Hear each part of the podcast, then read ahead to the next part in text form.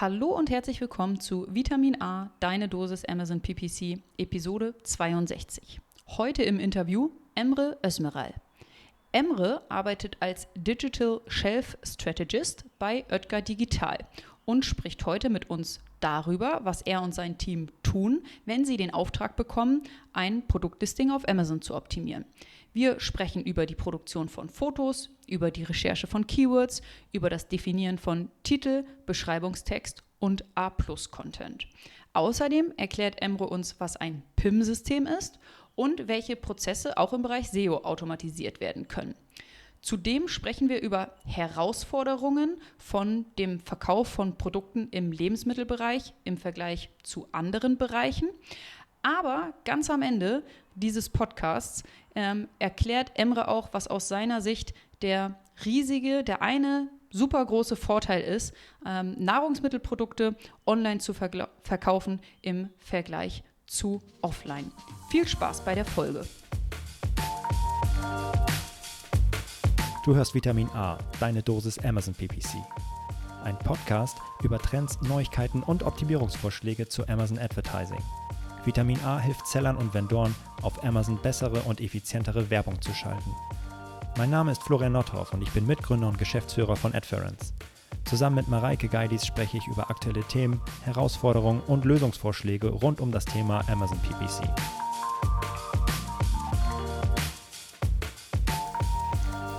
Moin, moin, Florian. Moin, Mareike, hallo. Und hallo, Emre, herzlich willkommen. Grüß euch. Hi. Schön, dass du da bist.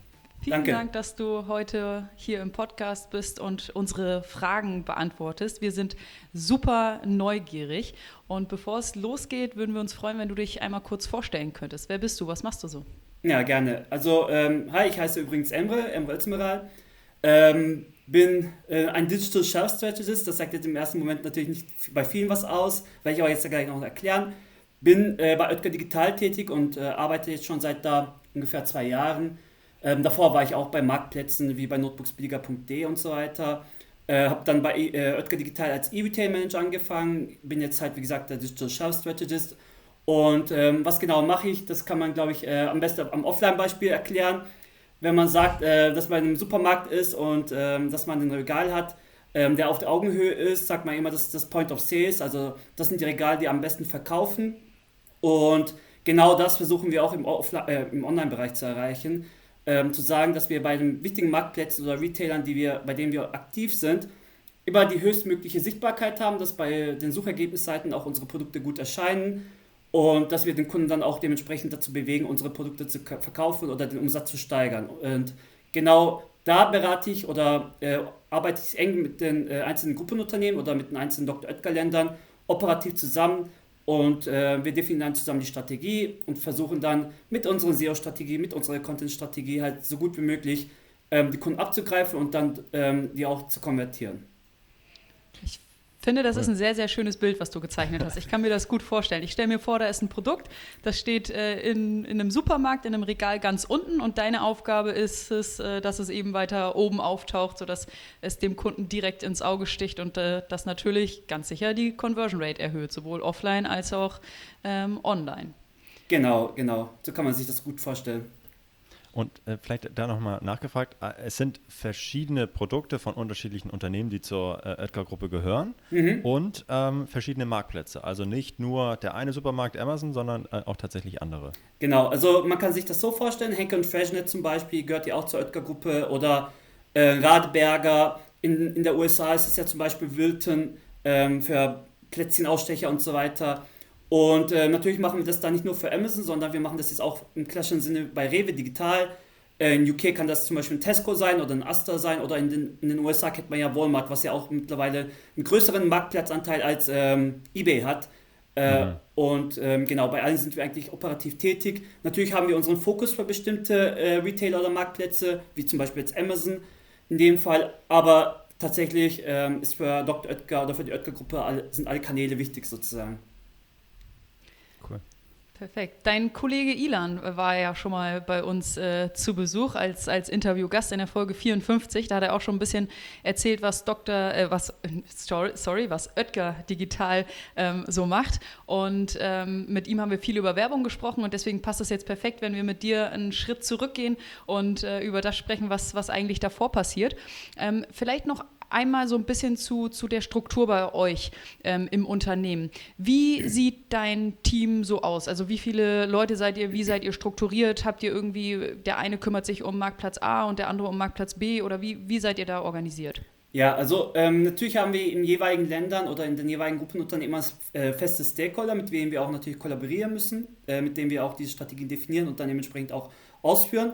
Äh, bei Oetker Digital intern ist es so, dass wir wir, haben, wir können das in drei Säulen vielleicht einteilen. Ähm, so ist es dann auch für ihn einfacher verständlich. Wir haben BI, was ja sehr wichtig ist, also Business Intelligence, um ähm, daraus aus, aus den Aktivitäten Insights zu lesen und dann dementsprechend auch ähm, Aktionen zu definieren.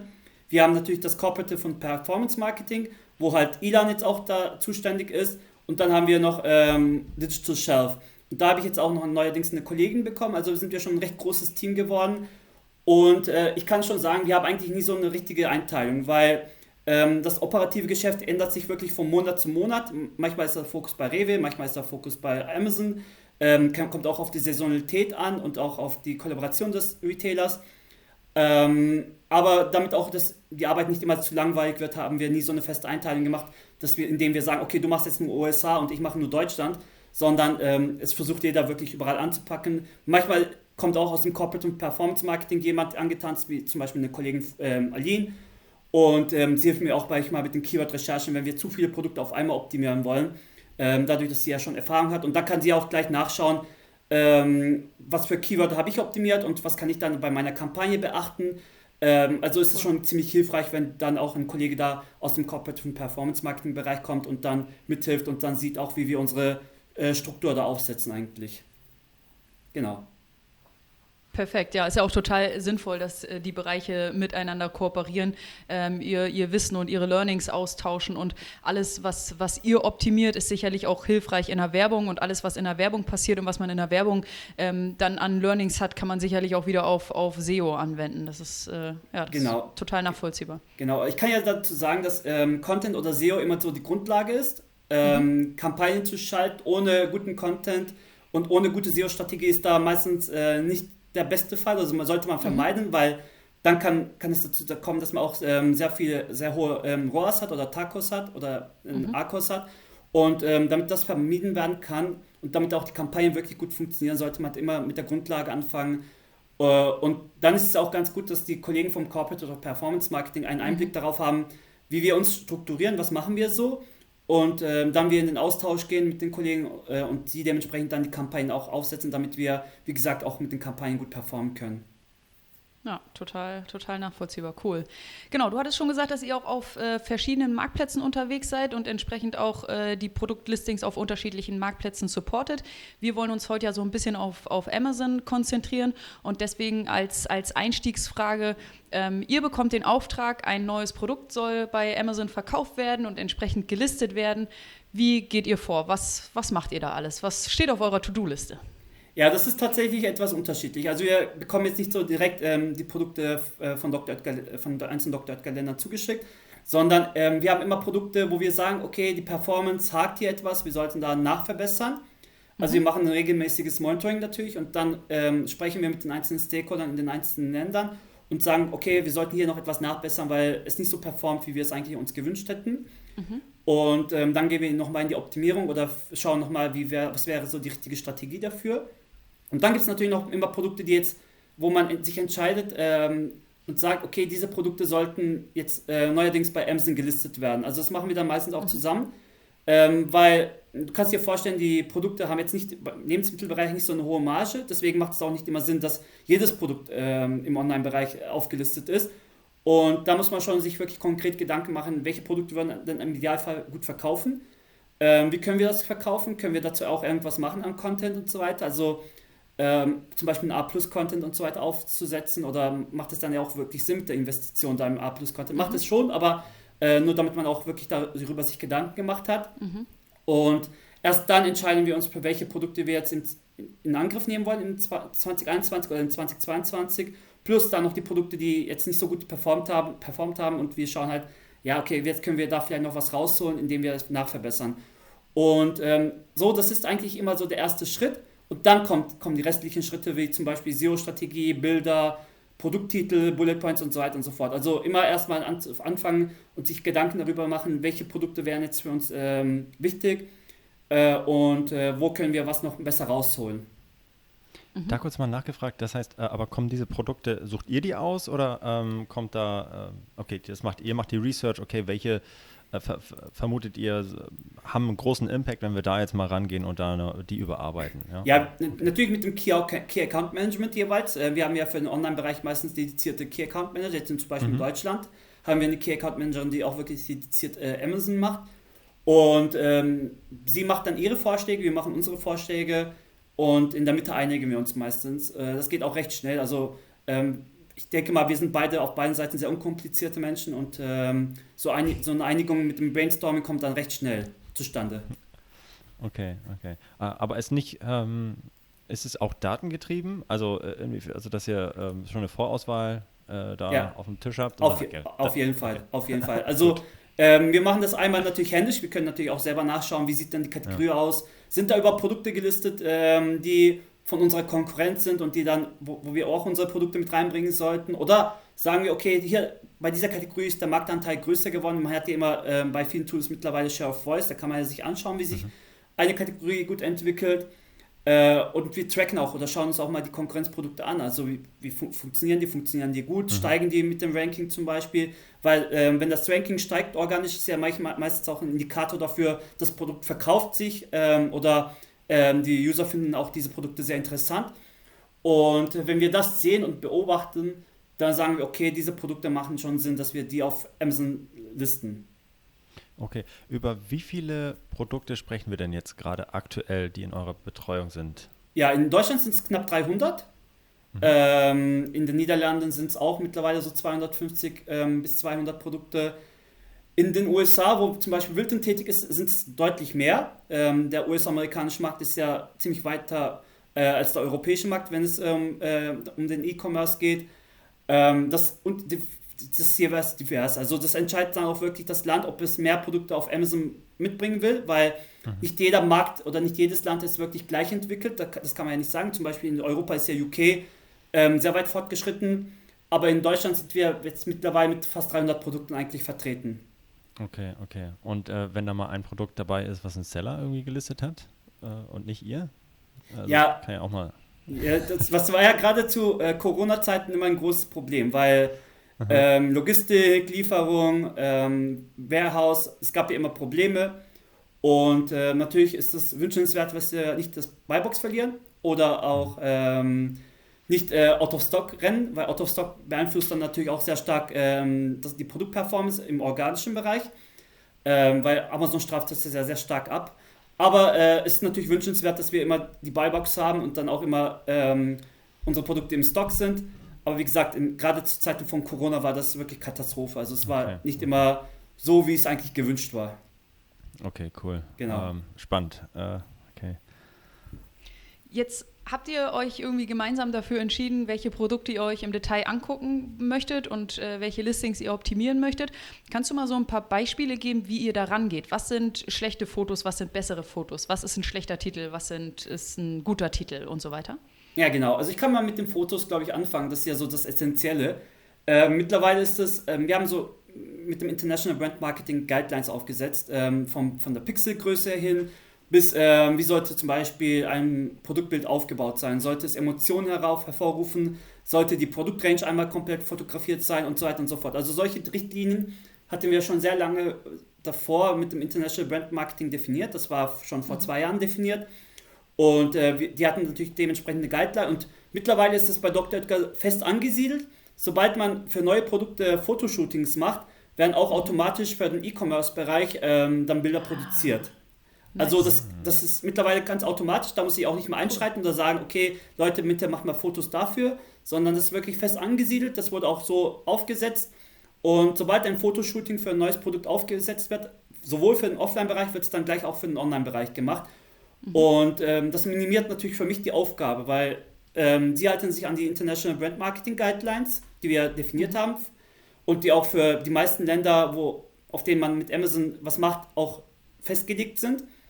Und ähm, das ist dann glücklicherweise für mich sehr gut, weil das minimiert für mich den Aufwand, jedes Mal für eine neue Produktrange sozusagen etwas zu definieren oder jemanden hinterher zu rennen, einen Produktmanager ja. oder ein Produktmarketing, um zu sagen, hey, mach mal auch äh, bitte Bilder für den Online-Bereich. Also das ist tatsächlich von großem Vorteil und äh, ich bin auch froh, dass da Dr. Oetker mitgezogen hat und mittlerweile das er proaktiv auch selber ausführt.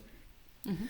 Ähm, bei Produkttiteln und ähm, bei zum Beispiel A-Plus-Content ähm, kann ich dir sagen, dass wir halt wirklich natürlich äh, auf die Sichtbarkeit abziehen. Wir sagen immer, okay, wir wollen ähm, ein gutes Search-Volume abgreifen, wir wollen natürlich auch ähm, Keywörter haben, die auch direkt relevant sind. Aber was viele Marktplatzhändler vergessen oder was ich auch bei vielen Brands sehe, ähm, sie vergessen den Kunden oder auch den User, mhm. äh, auf die einzugehen. Sie sagen, okay, wir wollen jetzt Sichtbarkeit abgreifen, wir wollen Keywörter haben, aber vergessen dabei halt, äh, was user-friendly noch ist. Mhm. Und ich bin da ein großer Fan von User-Friendliness. Also es sollte ähm, immer user-friendly sein, es sollte nicht so überlang sein. Ich will keine äh, Produkttitel, die irgendwie 200 Zeichen bis zum Ende ausfüllen, nur damit wir Keywörter einfügen. Ähm, ich bin eher dafür, dass es auch im Mobile, muss man ja auch sich vorstellen, das ist ja immer nicht mhm. sehr user-friendly, wenn man 200 Zeichen hat, dass es user-friendly ist, aber auch das Produkt gut erklärt. Also nicht nur die Keyword-Strategie ist hier wichtig, sondern auch ähm, wird das Produkt auch mit dem Titel sehr gut erklärt, weil viele User sind so, okay, ich habe den Produkttitel gesehen, wollen da auch direkt das Produkt kaufen. Nicht viele geben sich da die Mühe und lesen nochmal den A-Plus-Content oder die Bullet Points sich durch. Und äh, für die Conversion ist es dann super wichtig, dass man halt wirklich einen sehr gut erklärenden und äh, ausführlichen Produkttitel hat, der sofort dann Klick macht und dann der User auch das sofort versteht, worum es eigentlich in dem Produkt geht und dann auch sofort kauft. Ähm, wenn der natürlich der User dann noch Interesse für die Bullet Points oder für, die, für den A-Plus-Content hat, super gut für mich, passt mir, ist alles in Ordnung. Ähm, aber wie gesagt, ich bin schon da eher für User-Friendliness. Ähm, natürlich Keywörter pflegen wir immer ein. Wir machen auch eine Keyword-Recherche immer im Vorrang. Äh, wir definieren auch Keywörter nach Priorisierung. Also wir sagen nicht, jedes Keyword sollte im Titel sein. Wir sagen, okay, ein paar Keywörter sollten in den Bullet Points sein, ein paar Keywörter mhm. sollten in den Backend, äh, im Backend-Bereich sein. Ähm, aber wenn ich jetzt super lange Keywörter, äh, sorry, super lange Titel sehe vom, äh, vom Produkt-PR, die geschrieben wurden, sage ich bitte Leute, kürzt das ab, äh, macht es etwas mehr user-friendly. Mhm. Ja, kann ich mir richtig gut vorstellen, dass es da immer ein Kompromiss sein muss zwischen, was ist unsere Keyword-Strategie, was beschreibt das Produkt, was muss unbedingt in, in Titel und Beschreibung mit rein, aber auf der anderen Seite, was ist die Sicht von dem Kunden, wonach sucht er und was sind wichtige Informationen für ihn, die er sofort sichtbar haben muss, um sich eben für das Produkt ähm, zu entscheiden. Das heißt, für dich habe ich jetzt aber auch richtig verstanden, sind, ähm, würdest du immer den Fokus legen auf ähm, aussagekräftige Bilder und auch einen aussagekräftigen Titel, das sind deine Prioritäten Prio 1 Themen und ja, Beschreibung und A-Plus-Content sind auch wichtig, aber kommt danach aus deiner Sicht? Ja, nicht danach, aber ich denke mal, äh, so der wichtigste Point, Point, of Sales für den Kunden äh, ist in diesem Bereich, also gerade bei Amazon immer äh, Produktbild und Produkttitel, weil das sehen sie ja mhm. als erstes. Mhm. Erst im Nachhinein äh, kommen sie auf die Produktdetailseite und schauen sich vielleicht die, den A-Plus-Content oder die Bullet Points mhm. an. Aber damit man überhaupt diesen Klick generieren kann und überhaupt ähm, den Kunden auf die Seite bringen kann oder irgendwie dazu äh, bringen kann, dass er das Produkt in den Warenkorb hinzufügt, ist ja äh, das, was er als erstes sieht, so das Wichtigste. Und das sind halt, muss man einfach gestehen, muss man auch einfach sagen, äh, Produktbilder und ähm, der Titel so das Wichtigste. Ich sage nicht, dass es für mich unwichtiger ist oder dass es einfach äh, okay. für mich im Nachgang kommt, aber ich sage halt, für den Kunden ist ja. es wahrscheinlich das Wichtigste. Ja. Vielleicht kann ich da nochmal äh, nachhaken bei dem Thema Bilder. Also mhm. hast jetzt schon äh, Beispiele genannt, hey, es ist ähm, wichtig, dass es in Aktion ist, dass es eine hohe Qualität hat. Die hatten Guidelines, um irgendwie immer eine bestimmte Pixelanzahl und so weiter zu haben. Ähm, aber was sind für dich so die, die wichtigsten ähm, Kriterien für gute Bilder auf Amazon? Also ja. was, was sagst du, hey, das, äh, wenn das der Fall ist, dann ist es gut? Oder was sind auch vielleicht ähm, dem Gegenüber, was sind schlechte? Also wenn du so rumscrollst äh, und äh, rumsurfst auf Amazon, was sind schlechte Bilder? Ja, also ich denke mal, dass die ähm, Auflösungsqualität sehr wichtig ist. Ähm, man muss sich das immer halt vorstellen, dass die meisten User wirklich ähm, mit dem mobilen Handy auch auf Amazon einkaufen. Und wenn ich da Produktbilder sehe, ähm, bei denen ich kaum erkennen kann, was hat das als Inhalt zum Beispiel das Produkt oder wie viele Verpackungen kommen damit jetzt oder wie groß ist die Verpackungsgröße, äh, reiße ich mir als Kunde die Haare aus. Also ich, ich werde da schon richtig wütend, äh, weil ich dann jedes Mal nachsuchen muss und nachschauen muss, wie groß ist jetzt die Verpackung eigentlich. Und ähm, für mich ist dann wirklich super wichtig, dass äh, wenn wir Produktbilder haben, jetzt so Mobile Hero Images, wenn wir jetzt von Mobile Hero Images reden, mhm. ähm, gerade in den Thumbnail-Bereich, wenn man jetzt auf einer Suchergebnisseite ist, dass der Kunde wirklich gut erkennen kann, ähm, wir, im Lebensmittelbereich ist ja so, dass man meistens so größere Verpackungen eigentlich anbietet. Also man sagt, mhm. okay, ich tue jetzt vier, fünf verschiedene Backmischungen zum Beispiel in einem Paket und verkaufe das so. Und dass dann wirklich der Kunde sofort am Produktbild erkennt, wie viele Verpackungen hat es, wie groß ist die Verpackung. Ähm, also solche banalen oder einfachen Informationen sollten wirklich so gut wie möglich äh, lesbar sein und auch vorhanden sein auf den Produktbildern. Und das macht wirklich für mich ähm, so ein gutes Produktbild aus. Und natürlich kommt dann auch diese, kommt ja auch das Emotionale dazu, dass man halt, äh, das sind ja Backprodukte, es soll ja Emotionalität auslösen, äh, Gefühle auslösen, aber äh, man darf halt die Grundlagen nicht vergessen dabei. Äh, ich habe auch jetzt im Übrigen, um eine kurze Anekdote persönlich zu erzählen, ich habe jetzt auch das erste Mal seit Jahren wieder gebacken. Ja. Tatsächlich. Und ich habe die äh, Dr. Oetker ähm, Puddingcreme, da Puddingpulver benutzt dabei. Ja, also, ist sehr lecker, ja. Hatte ich mal wieder einen Berührungspunkt mit, mit euren Produkten. Ja, gerade in ähm, Corona-Zeiten hat das, glaube ich, jeder gehabt. ich hab, ich hab, jetzt ist Corona fast vorbei, jetzt habe ich ja. auch endlich mal ja, genau.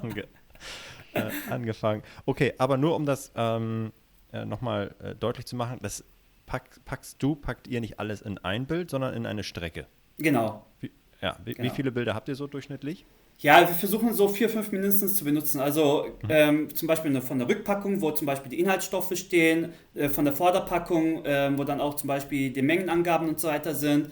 Dann äh, versuchen wir auch immer so emotionale Sachen nochmal reinzupacken, wie zum Beispiel, äh, wie sieht das Produkt aus, wenn es fertig ist oder schon zubereitet ist und so weiter. Ich, ich sage nicht, dass wir schon dort angekommen sind. Also wir haben mhm. noch einen langen Weg bis dorthin. Ähm, das gilt jetzt aber für Produkte, die 2020 und 2021 aufgesetzt wurden, dass wir wirklich versucht haben, das bei allen Produkten auch so umzusetzen mit den Fotoshootings, dass dann auch wirklich solche äh, Bilder mitgeshootet wurden. Und ähm, im Grunde versuche ich dann wirklich ähm, die Produktmanager dazu zu bewegen, dass sie mindestens vier, fünf Bilder für den Online-Bereich auch dann umsetzen oder fotografieren. Okay, ja, genau. Ja, ja, cool. Geil. Ähm, super. Ähm, dann habe ich noch eine Frage zu dem Produkttitel. Ähm, ich glaube, das hatten wir auch in der letzten Folge. Ähm, da hatten wir auch da, darüber gesprochen, hey, ich muss, es geht nicht darum, Sichtbarkeit um jeden Preis zu erzielen. Also Sichtbarkeit heißt, ich mache Keyword-Stuffing, mache da alle möglichen Keywords rein, natürlich äh, absteigend von der Relevanz irgendwie, sondern am Ende muss das auch sexy aussehen, das muss ansprechend sein, der Produkttitel muss einfach passen ähm, und es ist am Ende ja auch ein Trade-off, oder? Also ähm, am Ende tausche ich Qualität für den Produkttitel ein gegen, gegen Sichtbarkeit, oder? oder? Ja. Siehst, siehst du auch so, ja? Nein, muss nicht, muss nicht unbedingt sein. Also man kann ja immer noch mhm. Keyword anders platzieren und man muss ja auch mhm. nicht alle Keywörter jetzt benutzen, äh, weil das ist ja kontraproduktiv, wenn man jetzt mit allen, wenn man nur versucht, Keyword reinzuklustern, damit man mehr Sichtbarkeit hat, das ist ja eher kontraproduktiv. Ich sage auch nicht, dass mhm. wir Sichtbarkeit aufgeben sollten. Ich denke mal, dass es eine gut, äh, gute und gesunde Mischung sein sollte. Also mhm. natürlich sollten wir Sichtbarkeit gut abgreifen und ähm, auch den User, der User muss ja uns finden können und ähm, das ist halt, das geht halt nur im Online-Bereich mit Keywordern. Aber äh, ich sage auch, dass wir nicht den Kunden vergessen sollten. Der Kunde ist äh, immer im Fokus, sollte im Fokus bleiben. Und ähm, wenn man den Kunden vergisst und sagt, okay, ich will jetzt nur Sichtbarkeit, Sichtbarkeit abgreifen oder Search Volume abgreifen, dann macht man schon etwas falsch. Und ähm, das sollte halt nicht ähm, der Fokus sein. Man, der Fokus sollte sein, wie gesagt, etwas ähm, immer Suchvolumen abzugreifen, gute Keyword-Kombinationen einzusetzen, Keywörter, die auch wirklich super relevant sind. Also nicht nur Keywörter reinzupacken, ähm, die einfach da sind, aber nicht viel bringen würden. Und mhm. äh, sich da wirklich konkret Gedanken zu machen, welche Keywörter würden, sollten wirklich unser Fokus sein. So, wo sollten wir wirklich ranken? Ähm, in den meisten Online-Händlern gibt es ja auch mittlerweile Negativ-Keywords. Also man sagt, mit diesen Keywörtern will ich ja überhaupt nicht ähm, angezeigt werden, weil die einfach die Conversion sinken. Und wenn die Conversion sinkt, sinkt ja auch automatisch das Ranking. Und deswegen sage ich immer, ähm, die Keyword-Strategie immer gut ähm, auswählen, ähm, damit die Conversion auch äh, so gut wie möglich steigt. Und wenn die Conversion steigt, steigt auch automatisch das Ranking. Und wenn der Kunde zu glücklich ist, dann kauft er nochmal unser Produkt und äh, dann erledigt sich das ja auch von selbst. Deswegen ähm, den Kunden darf man nie aus dem Fokus verlieren. Ja, bin ich total bei dir. Dazu noch eine Frage. Ähm, wie kommt ihr denn jetzt tatsächlich auf die relevantesten Keywords? Also ist es tatsächlich ein ähm, äh, Brainstorming auf der einen Seite bei euch inhaltlich oder ist es da auch datengetrieben, wo ihr sagt, okay, gut, wir haben jetzt hier unsere zehn Top Keywords, von denen wir denken, dass sie am relevantesten fürs Produkt sind und gleicht das dann ab mit äh, Keyword Research Tools ähm, und, und äh, pickt dann das raus, was am höchsten äh, da Sichtbarkeit hat auf Amazon, oder? Sowohl als auch. Also ich kann dir sagen, äh, das ist jetzt eine diplomatische Antwort, aber äh, stimmt tatsächlich. Also natürlich fangen wir immer mit der Keyword-Recherche an und schauen uns an, ähm, wir haben immer so Produktframeworks, die wir zum Beispiel aus dem PIM bekommen. Und ähm, da schauen wir halt uns immer auch an, ähm, welche Informationen sind relevant, wo können wir vielleicht eventuelle Keyword-Möglichkeiten herausfinden. Und dann gehen wir auch, auch auf unsere Tools. Ähm, jeder benutzt andere Tools, ich werde jetzt nicht alle namentlich nennen natürlich. Und ähm, dann kann man natürlich seine Keyword-Recherche machen. Aber nicht alles, was rauskommt, ist auch immer für uns relevant. Natürlich ähm, sagen wir, okay, hier ist das Suchvolumen eigentlich recht gut. Aber dann ähm, gleichen wir das auch meistens manuell mal ab. Also wir, wenn wir uns nicht 100% sicher sind, jetzt ich oder meine Kollegen äh, Magda, ähm, gehen wir schon auf Amazon aktiv, proaktiv selber ein und mhm. schauen mal uns an bei dem Keyword, welche Produkte sind da überhaupt gelistet. Also macht es denn überhaupt Sinn, dass wir dieses Keyword benutzen? Wenn ich jetzt zum Beispiel, ähm, es gibt äh, sehr viele Beispiele, wo man mit Backpulver auch ähm, Backformen zum Beispiel als Produkt gelistet bekommt. Ähm, das sollte ja nicht gewünscht sein. Also man sollte ja nicht idealerweise mit Backpulver, wenn man Backpulver als äh, Keyword eingibt, dann mit Backformen dort sein. Ähm, das, da macht einer von, den einer von den Seiten irgendwas falsch. Entweder macht es der Hersteller falsch oder man hat die falschen Keywörter benutzt oder also solche Sachen sollte man immer schon manuell abgleichen, das meine ich damit.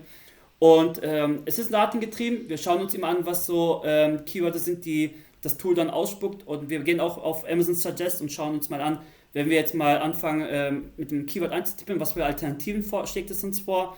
Schreibe, äh, falsche Schreibweisen, man hat ja äh, auch verschiedene Tools, äh, um nachzuschauen, was so äh, falsche Schreibweisen sind. Zum Beispiel ein gutes Beispiel. Pudding wird dann auch von vielen Kunden äh, mit einem D geschrieben, da, nicht mit zwei Ds.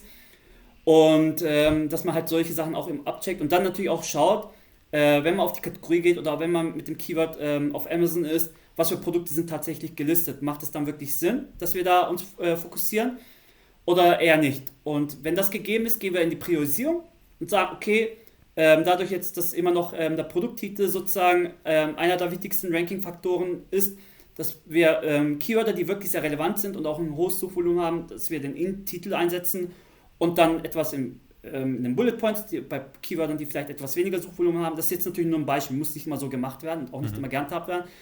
Und ähm, dann noch in den Backend. Äh, ich bin ja so eher jemand, der auf das Portfolio eingeht also ich versuche nicht bei Produkt A und B und C, die aus der gleichen Range sind, immer die gleichen Keyword einzusetzen mit der gleichen Reihenfolge, mhm. weil ähm, dann ist man ja immer mit den gleichen Produkten, mit den gleichen Keywörtern gleich gelistet und man konkurriert mit seinen eigenen Produkten. Und deswegen habe ich, sage ich, wenn ich eine Produktrange habe, Pudding zum Beispiel, versuche ich die Keywörter sehr divers einzusetzen und nicht immer das gleiche ähm, Copy und Paste zu machen, das, weil das dann auch kontraproduktiv.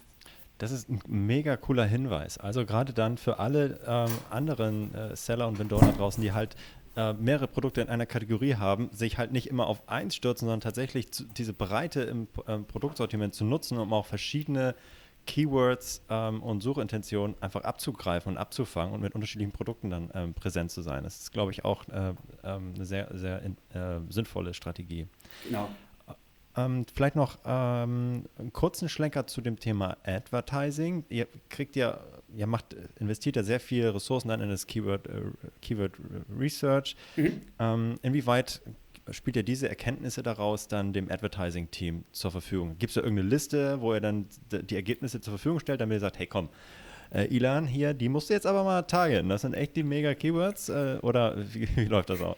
Ja, so, äh, wir machen das mittlerweile sehr proaktiv. Also ähm, wir mhm. haben immer einen SharePoint, wo auch unsere Kollegen aus dem Corporate und Performance Marketing Team dann Zugriff haben und auch schauen können, wie unsere Frameworks eigentlich definiert waren. Wir haben immer für jedes Produkt ein Framework und da kann sie auch wirklich sehen, wie haben wir Keywörter priorisiert. Haben sie bestimmte Keywörter im Backend einbenutzt, haben wir die welche im Titel benutzt und ähm, da können Sie mal das einblicken. Ähm, was ich aber auch immer sehr gut mache oder was ich für die Kollegen aus dem Corporate und Performance Marketing mache. Ich bin ja sehr ähm, Tableau-affin, also ich kann ja ähm, wirklich sehr gut ähm, Dashboards aufbauen und kann dann auch Daten sehr gut visualisieren. Wenn ähm, jetzt ein Kollege, das kann Ilan sein, das kann äh, Moritz sein oder Ma äh, Alin sein aus dem Cooperative Team, sagen, okay, wir haben für Vitalis Müsli zum Beispiel eine Kampagne aufgesetzt. Ähm, wir würden uns gerne mal anschauen, wie das da eigentlich so funktioniert. Und ich, wir würden uns auch mal gerne anschauen, was das Organische so hergibt. Dann baue ich auch dementsprechend für die ein Dashboard auf und ähm, wir schauen uns dann das gemeinsam an und versuchen daraus Insights zu generieren. Ob wir das regelmäßig schaffen, das ist natürlich fraglich, das will ich auch äh, zugeben, weil das, wie gesagt, Dr. Oetker hat eine ziemlich große Palette mit vielen Ländern. Und ähm, aber wenn wirklich dieses Bedürfnis herrscht, dass ähm, Dr. Oetker sagt, wir wollen gerne das Vitalis Müsli sehr stark pushen, ähm, dann schauen wir uns das gemeinsam an. Ich baue dann halt so ein Dashboard für Sie mit den organischen Rankings, mit den Advertising Keywords und versuchen dann daraus Insights zu generieren zusammen. Das ist ja ein netter Service, den, den du da anbietest. hey, All around. schon wieder ein Dashboard gebaut. Yes! no. Cool. Wir haben über Fotos gesprochen, über Keywords, über Titel, über Beschreibungstext und über A-Plus-Content. Und was ja auch Ranking relevant ist, sind Rezensionen. Gehört das entsprechend auch zu deinem Verantwortungsbereich? Und wenn ja, was kann man da tun, um Rezensionen zu optimieren? Ja, also man kann äh, natürlich kennt, kennt, das wahrscheinlich auch jeder, der mal auf Amazon tätig war, das Weinprogramm, ähm, wo man halt Produkte zum Testing rausschicken kann und dann äh, dementsprechend Bewertungen bekommen kann. Ich würde jetzt nicht sagen, dass wir es sehr proaktiv mittlerweile machen, weil wir haben für die meisten Produkte, die wir auf Amazon gelistet haben, auch mittlerweile sehr gute Rankings. Also es gibt sehr wenige Produkte, die unter vier ähm, Sternen sozusagen eine Bewertung hat und man sagt immer so 4,2 bis 4,8, 4,7 ist ja eine super gute Rezension äh, auf Amazon. Und ähm, was wir als Rezensionsmanagement hier definiert haben, ist, dass wir natürlich auch den Kunden antworten. Und das macht ähm, Dr. Oetker Deutschland selber.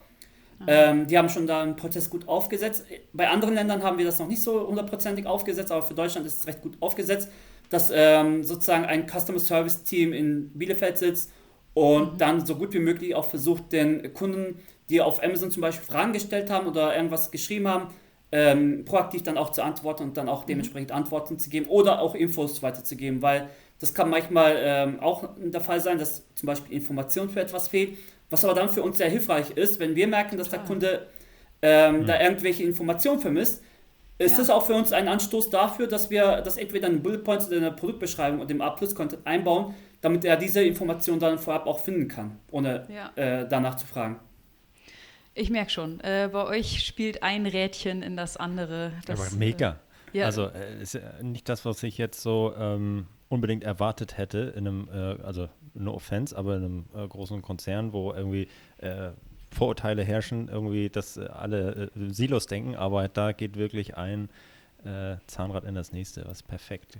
Ja, ja ich, ich, muss sagen, wir sind auch noch nicht hundertprozentig dort mhm. angekommen, wo wir sein würden. Das müssen wir ja auch sehr transparent sagen. Also wünschenswert wäre es natürlich, dass wir auch mit allen Produkten gut performen, dass wir dann wirklich gute Produktbeschreibung, A-Plus-Content haben bei allen Produkten und ähm, da sind wir halt noch nicht angekommen. Aber hm. ich denke mal, ähm, die Awareness ähm, zum Onlinehandel ist schon ziemlich gut da. Ähm, das, das wurde ja auch schon vor Corona gestartet. Das Pilotprojekt gab es, glaube ich, 2017 schon.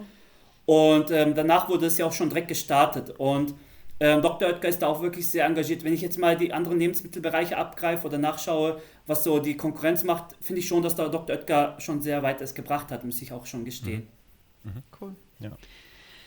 Du hast vorhin schon einmal die Vokabel PIM fallen lassen. Was äh, steckt hinter PIM? Was bedeutet das? Wofür nutzt ihr das? Ja, PIM ist ein Produkt, also kann man ja glaube ich direkt sagen, Product Information Management. Ähm, das ist gerade für Product Experience Management im Online-Bereich sehr wichtig. Das ist sozusagen der zentrale Ort, wo alle Produktinformationen, Produktdaten, Rezepte, äh, alles Mögliche, was mit dem Produkt zu tun hat, UVP äh, und so weiter, gelagert und gespeichert ist. Und äh, für uns ist es das der zentrale Ort. Wieso? Weil wir spielen dann die meisten Kanäle von dort aus aus. Also wir, genau, wir haben das so als zentrales System und äh, egal welche Informationen wir haben, können wir das dann direkt zum Beispiel auf Amazon abspielen oder ausspielen. Das Problem ist, Amazon ist leider noch nicht so weit, dass es einen automatischen Feed hat. Äh, das bedeutet, dass wir es dann meistens nochmal händisch auf ein NIST-Template hochladen müssen. Mhm. Und das führt dann auch meistens zu Produkten bei der Produktinformation, dass die nicht richtig hochgeladen werden. Man muss schon gestehen, dass Amazon da mit dem Produktlisting immer noch sehr große Probleme hat. Äh, solange man nicht mal so ein Ultra Plus äh, AVS-Service hat, ähm, ist es meistens mit der Produktinformation nicht so ähm, ausgespielt wie gewollt. Aber PIM ist halt wirklich für uns das ähm, Single Source of Truth. Ähm, wo cool. wirklich die Produkte auch, auch, gespeichert werden. Und wenn Amazon oder andere Retailer dann irgendwann so weit sind, äh, wo wir dann das auch direkt von dort aus ähm, ausspielen können. Verstehe. Das heißt, genau. äh, da sind alle Produktinformationen hinterlegt und da könnt ihr euch bedienen und zumindest ja, halbautomatisiert ähm, Produkte oder Produktlistings, Produktinformationen dann in, in Amazon ähm, hochladen. Genau. Gibt es, genau. gibt es noch, andere, ähm, noch andere Dinge, die man in der SEO-Optimierung automatisieren kann oder ist das tatsächlich sehr viel manuelle Arbeit? Nee, man könnte natürlich alles automatisieren. Also man könnte jetzt mittlerweile auch äh, Content automatisieren. Es gibt ja gute Anbieter ähm, auf dem Markt, die Content-Automatisierung anbieten. Ähm, das Problem ist, ähm, man muss sich halt wirklich Gedanken darüber machen, ob es sich preislich lohnt. Solche Automatisierungstools sind ja wirklich nicht gerade günstig. Und wenn man jetzt ähm, ja, wie würde man es damit sagen, wenn wir jetzt nur 50 Produkte oder 30 Produkte hätten, würde das natürlich äh, mit dem Preis dann überhaupt nicht mehr viel Sinn machen, weil dann kann man entweder eine Agentur dabei hinzuziehen oder man kann das natürlich intern machen mit dem Content Manager oder mit dem Redakteur. Aber äh, man kann den Content sehr gut automatisieren. Ähm, wenn man ein gutes PIM hat und eine gute Datenstruktur hat, kann man irgendeinen Anbieter da herbeiziehen und kann man den Content automatisieren oder auch Produktbilder. Man kann ähm, Informationen auf Produktbildern, wie ich das jetzt gleich am Anfang noch gesagt hatte, mhm. ähm, kann man die Daten direkt dann aus dem PIM abziehen und wenn man dann auch noch einen DAM hat, also ein Digital Asset Management, wo dann auch die Bilder gespeichert sind, kann das zusammen kombiniert werden und dann kann auch natürlich die Bilder sehr automatisiert äh, erstellt werden und dann auf Amazon hochgeladen werden. Äh, aber da kommen wir wieder zum Spiel mit Amazon, dass Amazon halt immer noch kein gutes Feed hat und ähm, es scheitert dann meistens immer noch an Amazon, dass wir ähm, diese Produktinformationen zum Beispiel nicht automatisiert alles erstellen lassen können und dann hochladen können. Weil für mich mhm. ist das natürlich wünschenswert, weil das zahlt extrem viel ähm, Geld und dann auch Zeit, wenn wir Content automatisiert herstellen können. Und ähm, mhm. vielleicht, wenn Amazon irgendwann in ein oder zwei Jahren dann so weit ist und ein automatisiertes Feed hat, äh, wo man über eine API dann direkt alle Produktdaten mhm. hochladen kann, können wir auch ähm, Content automatisieren oder Produktbilder automatisiert ähm, direkt hochladen. Verstehe. Genau. Äh, ich habe noch eine Frage zu dem Thema, also wenn ihr jetzt tatsächlich äh, die Produktoptimierung durchführt, äh, Produkt rankt, äh, erstmals äh, listet und, und, dann Optimierung vornehmt, wo auch immer die Informationen her herkommen dann, ähm, aber wie stellt ihr jetzt eigentlich messt ihr euren Erfolg? Also im Advertising ist es natürlich äh, ziemlich straightforward ähm, und im organischen ja auch, aber was sind so eure zentralen KPIs? Wo sagt ihr, klopft euch auf die Schulter und sagt, das hat jetzt mal richtig gut funktioniert? Ja, also wir haben ähm, dafür eine ähm, KPI definiert, die man vielleicht aus dem klassischen SEO-Bereich kennt, ähm, der Visibility Index, also Sichtbarkeit-Index. Mhm. Und ähm, bei uns fließen dann sehr viele Daten übereinander, ähm, wo man halt sagen kann, wir haben für uns einen eigenen Sichtbarkeit-Index definiert mit Impressions, mit Klicks, mit Conversion, äh, mit Anzahl an Keywordern, die zum Beispiel ähm, indexiert sind, äh, mit ähm, Ranking. Ähm, und dann Ranking, nicht für jedes Keyword äh, wird es nicht gleich indexiert, sondern zum Beispiel ein Keyword, das höheres Suchvolumen hat, zum Beispiel, sagen wir jetzt mal Backen, was sehr generisch ist äh, und auch ein sehr hohes Suchvolumen hat wird dann etwas höher gewertet bei uns. Und wir haben dann für sozusagen eine KPI, die irgendwie alles zusammen eingreift oder einbezieht. Und ähm, daraus haben wir so eine eigene Metrik für uns erstellt. Und wenn wir dort eine Steigerung erzielen können, äh, ist das natürlich immer gut für uns als Marke. Aber dann haben wir natürlich auch sehr operative KPIs, wo, das hat ihr auch schon gerade eben erwähnt, zum Beispiel die Conversion ist immer sehr wichtig. Ähm, das Average Ranking haben wir mit, mit den meisten Keywords, unser Average Ranking zum Beispiel Monat über Monat verbessert äh, Number of Index Keywords, sind wir mit mehr Keywörtern indexiert? Ähm, wie sieht es eigentlich in der Top 5 oder Top 10 Ranking aus? Ähm, weil man sagt ja, so Top 5 oder Top 10 ist ja immer noch so das, ähm, wo man immer die meisten Verkäufe äh, erzielen oder generieren kann. Ähm, ist die Anzahl an Top 5 Keywords gestiegen? Ist die Anzahl an Top 10 Keywords zum Beispiel gestiegen? Also solche Sachen sind dann halt immer ausschlaggebend für uns ähm, in, in der operativen Aufgabe. Ich hätte jetzt gedacht, dass eure, ähm, also euer interner ROI, den ihr, also was kostet, was kostet es, äh, die Tools, die ihr einsetzt, was kostet eure Arbeitskraft ähm, und was bringt es am Ende auf Plattformen wie Amazon? Das muss doch mega positiv sein, oder? Also ich hätte jetzt gedacht, hey komm, ähm, ver verdreifache das Team und mach, äh, bring alle Produkte rauf und bring die auf Vordermann. Ähm, äh, ist das, ähm, würdest du das so, so unter, unterschreiben oder ist das ähm, will man nicht alle Produkte oder? Äh? Ja, da, da kommen wir wieder, da kommen wir wieder an den Anfangs, Anfangspunkt mhm. angelangt, ähm, dass die Margen beim Lebensmittelbereich immer noch ja. sehr niedrig sind, genau. Und ähm, da macht es, genau, und da macht es mit der Profitabilität halt nicht viel Sinn, wenn man alle Produkte sozusagen gelistet hat. Mhm. Vielleicht irgendwann wird es so weit kommen, dass ähm, der Online-Bereich profitabler ist. Ähm, das ist ja auch so die Prognose von den meisten Analysten, dass es dann irgendwann äh, profitabler sein wird. Und wenn es dann auch der Fall ist, dann kann man natürlich mehr investieren und auch mehr Zeit investieren und mehr Ressourcen investieren. Aber ähm, dadurch, dass halt wirklich bei vielen Produkten immer noch die Marge sehr niedrig ist und dass dann auch äh, die Kosten dementsprechend hoch sind im Online-Bereich, äh, können wir nicht mit allen Produkten online gehen, okay. die wir auch gerne haben würden. Und da müssen wir einfach, glaube ich, noch etwas abwarten, bis der Markt so, reif, so weit ist und auch ähm, reif genug ist. Und ähm, wir haben ja uns, uns, gut aufgestellt als Dr. Oetker. Man kann ja sagen, dass da eigentlich schon alles vorhanden ist. Äh, man müsste halt nur die Ressourcen dann etwas hören. Man könnte, müsste vielleicht nochmal zwei Leute einstellen, die für Digital Shelves zuständig sind, für Digital Marketing zuständig sind. Und ähm, dann sollte es eigentlich auch kein Pro Problem sein, mit mehr Produkten live zu gehen. Aber ähm, das hängt dann wirklich auch mit dem Markt ab, dass der Markt ähm, dann tatsächlich reif genug ist. Wir haben durch dank Corona wirklich ähm, sehr viel an Geschwindigkeit gewonnen. Das Team wurde auch in den ähm, letzten eineinhalb Jahren größer.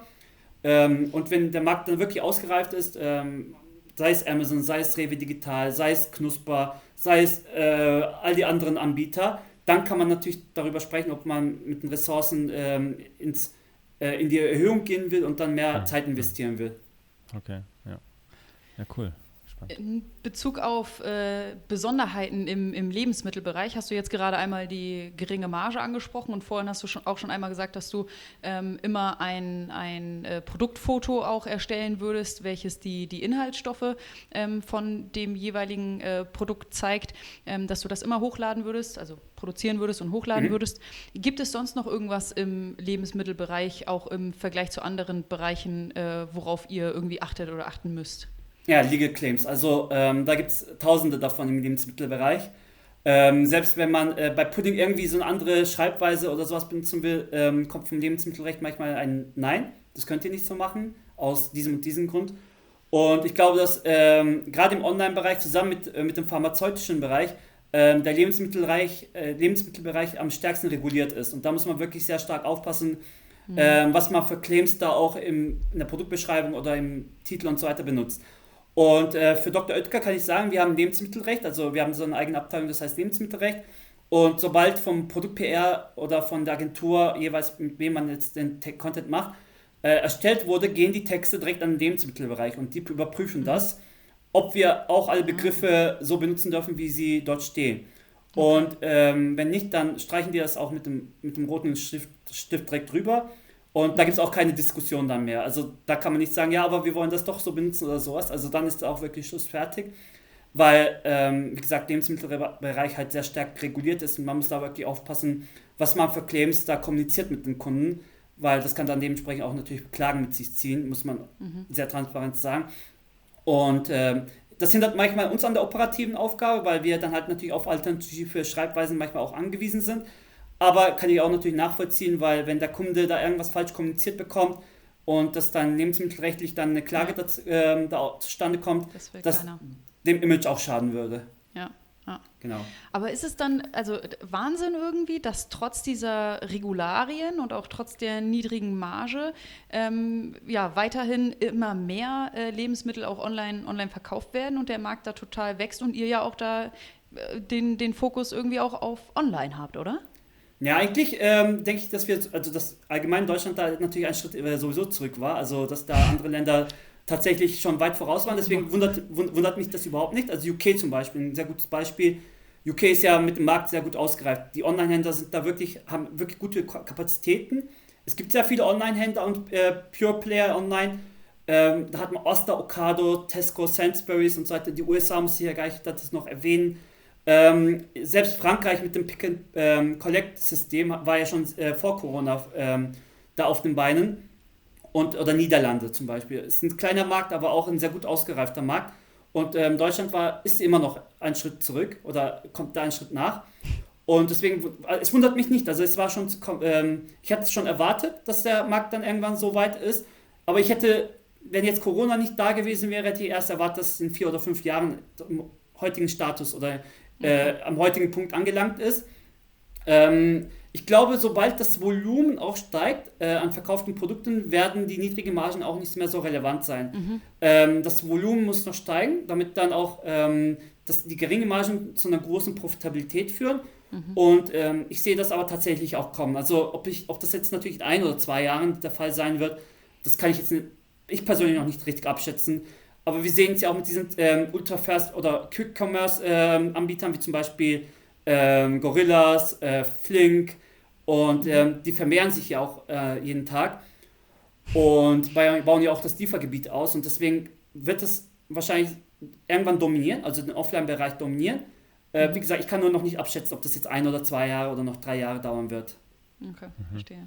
Da, das, genau dazu wollte ich dich tatsächlich auch nochmal fragen, ob diese ähm, äh, mega ultraschnell Lieferdienste, ob die bei euch auch schon auf dem Schirm sind, also äh, dass ihr da auch schon on-page äh, optimiert. Ja, nee, also so eine aktive Kollaboration ist noch nicht zustande gekommen. Wir haben mhm. unsere Produkte gelistet bei solchen ähm, Schnelllieferdiensten wie zum Beispiel bei Gorillas, aber ähm, das ist jetzt noch nicht so äh, intensiv, wie man es eigentlich vermuten würde, weil kann man sich auch vorstellen, dass ähm, Verkaufsvolumen oder der Marktanteil ist ja noch nicht ähm, dominierend bei diesen Kategorien. Also es kann, kann vielleicht auch in drei, vier Jahren soweit sein, aber ähm, heute ist es noch nicht der Stand.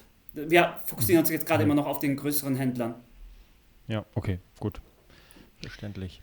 Ich hätte auch noch eine Frage zu, zu den Listings und dann vor allem zu den internationalen Listings. Du hast ja jetzt schon häufiger gesagt, äh, dass ihr eben auch international verkauft und sind du und dein Team dann auch dafür zuständig, eben internationale Listings zu erstellen? Also die Produkte nicht nur auf Deutsch zu beschreiben, sondern auch auf Englisch, Französisch, Spanisch, Italienisch. Und wie geht ihr da vor? Ja, das machen wir tatsächlich so. Und ähm, das ist natürlich manchmal für mich schwierig, weil ich zum Beispiel kein Französisch kann, aber wir da auch auf dem französischen Markt Keywords definieren. Ähm, wir machen das dann meistens mit dem, ähm, mit dem Digital Marketing Team im Austausch. Also die ähm, versuchen mich zu leiten, ich gebe denen so, sozusagen die Hinweise dazu, ähm, wie sie es am besten machen könnten und ähm, drafte schon mal, schon mal Keywords für sie. Und dann sind wir im Austausch, setzen einen längeren Termin auf für drei, vier Stunden. Und ähm, wenn wir jetzt 15, 20 Produkte haben oder SKUs haben, die wir listen wollen, schauen wir uns mal an, welche Keywörter, was bedeutet das überhaupt? Macht es dann überhaupt Sinn? Äh, ich gehe dann auch auf, auf, auf, der französischen Seite auf das Listing und schaue mir an, was für Produkte überhaupt dort gelistet sind. Äh, man hat ja gute Übersetzer mittlerweile, wie DeepL und so weiter, äh, wo man auch das Keyword dann auch schnell übersetzen kann. Äh, ist, ist zwar sehr umständlich, gerade mit Sprachen, wo, wo, die man nicht beherrscht, ähm, aber es funktioniert trotzdem. Ähm, die Logik ist ja dieselbe. Natürlich gibt es ähm, regionale Unterschiede und ähm, Sachen, die halt nicht in jedem Land funktionieren selbst in Frankreich funktionieren manchmal ganz andere Keywörter als in Deutschland. Mhm. Ähm, oder UK und die USA. Zwar selbe Sprache, aber ähm, benutzen da meistens andere Keywörter.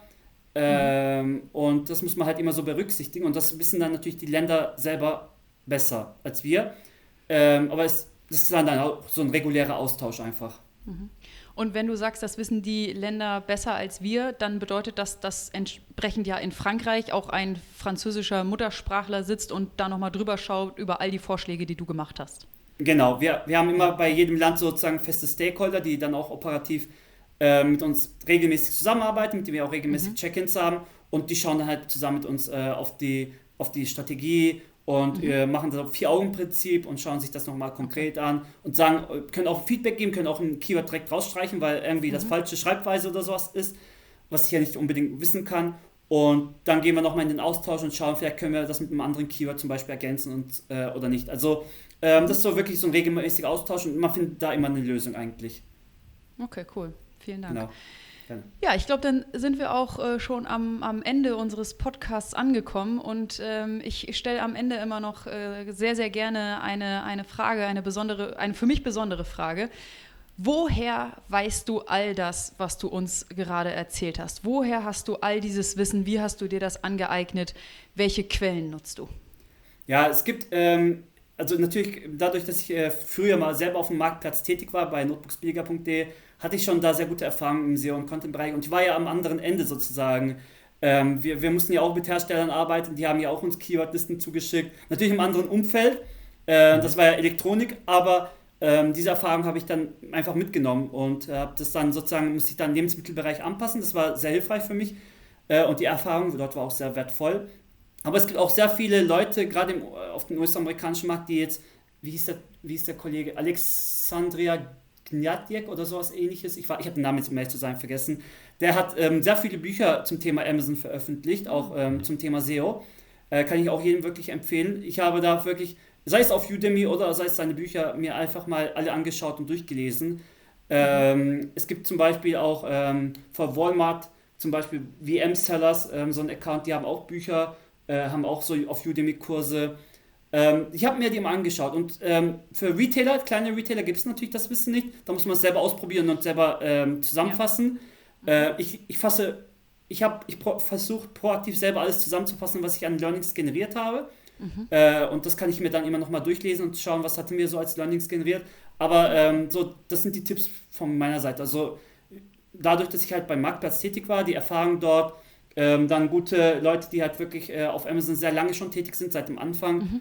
Und da auch ähm, sehr viele Bücher und Udemy-Kurse dazu haben und das einfach angeschaut und dann sehr, selber sehr viel austesten und lernen und dann mhm. auch zusammenfassen. Immer Learnings zusammenfassen, weil ähm, da kann man immer noch mal reinschauen, auch wenn es zehn Seiten sind, ähm, was man so an Learnings generiert hatte, was gab es so an Insights äh, und kann man das noch vielleicht etwas verbessern. Cool. Vielen, vielen Dank für die ganzen Tipps. Haben wir noch irgendetwas nicht gefragt, irgendetwas super Wichtiges, irgendeinen richtig mega Tipp, den du noch mitgeben kannst? Irgendwas, was wir noch nicht angesprochen haben? Ähm, Tipp nicht, aber ich kann äh, jedem, der auf Amazon tätig ist, einfach diesen ähm, einen Vorschlag machen oder einfach, er soll immer oder sie soll immer etwas im Kopf behalten ist folgendermaßen. Wenn man jetzt natürlich im Offline-Bereich tätig war, weiß man ja, dass man ein Regal maximal mal äh, ausfüllen konnte mit einer Marke oder mit einem Hersteller. Äh, wenn es jetzt Dr. Oetker gewesen ist, war es ja im ganzen Regal vielleicht nur ein, ein, ein, ein Bereich, wo man halt diese Produkte gelistet hatte. Und der Online-Bereich bringt, ja sowohl für kleinere Marken auch als für größere Marken einen großen Vorteil. Wenn man wirklich hier sehr aktiv mit dem SEO tätig ist und dann auch äh, immer eine gute Strategie hat, muss man, kann man sich vorstellen, dass man den ganzen kompletten Regal dominieren kann. Also mhm. äh, ein, ein, ein Ding, das man früher im Offline-Bereich nicht hatte oder ein, ein Vorteil, den man nicht ausnutzen konnte. Und äh, wenn man jetzt eine gute Marke ist, die im Online-Bereich sehr affin ist, äh, kann man wirklich den ganzen kompletten Regal für sich allein dominieren. Und das ist natürlich äh, ein großer Vorteil, den der Online-Bereich bringt. Und das sollte man wahrscheinlich bei, äh, beim Content oder im SEO einfach immer im Kopf haben, dass man äh, wirklich sich darüber Gedanken macht und das auch realisiert dass man äh, hier nicht nur ein Regal dominieren kann, sondern alle Regale einfach. Okay. Ja, cool. Vielen, vielen Dank äh, für all deine Antworten, all deine Insights. Wir haben extrem viel gelernt, unsere Zuhörer sicherlich auch. Vielen Dank, dass du hier warst, Emre. Gerne, gerne. Danke euch. Emre, danke dir auch und äh, ja, schönen Tag euch allen. Tschüss. Wünsche ich euch auch. Tschüss. Das war Vitamin A, deine Dosis Amazon PPC. Für Fragen und Feedback schreibt uns gerne eine Mail an vitamin-a@adference.com. Vielen Dank fürs Hören und bis zum nächsten Mal.